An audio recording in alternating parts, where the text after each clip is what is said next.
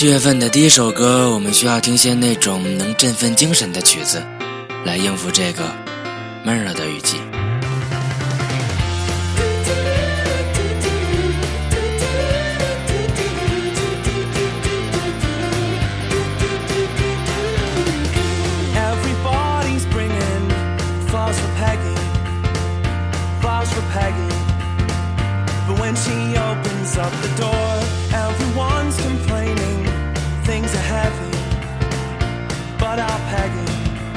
say a word.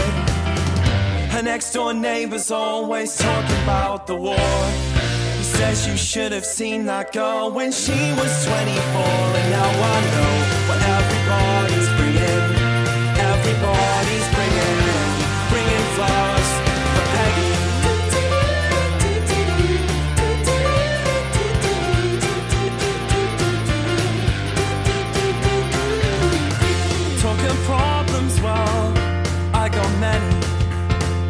so is Peggy. But she keeps them to herself. She makes a cup of tea, then sits on the settee. God bless her memory. It isn't what it was. Still, she says, a mixed philosophy's the best I have to give.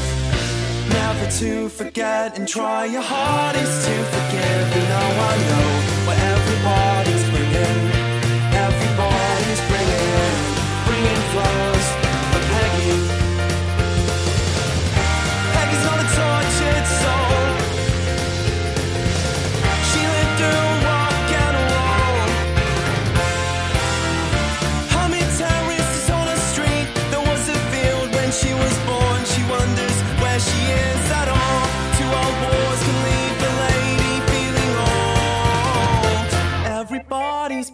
Bringing flowers for Peggy.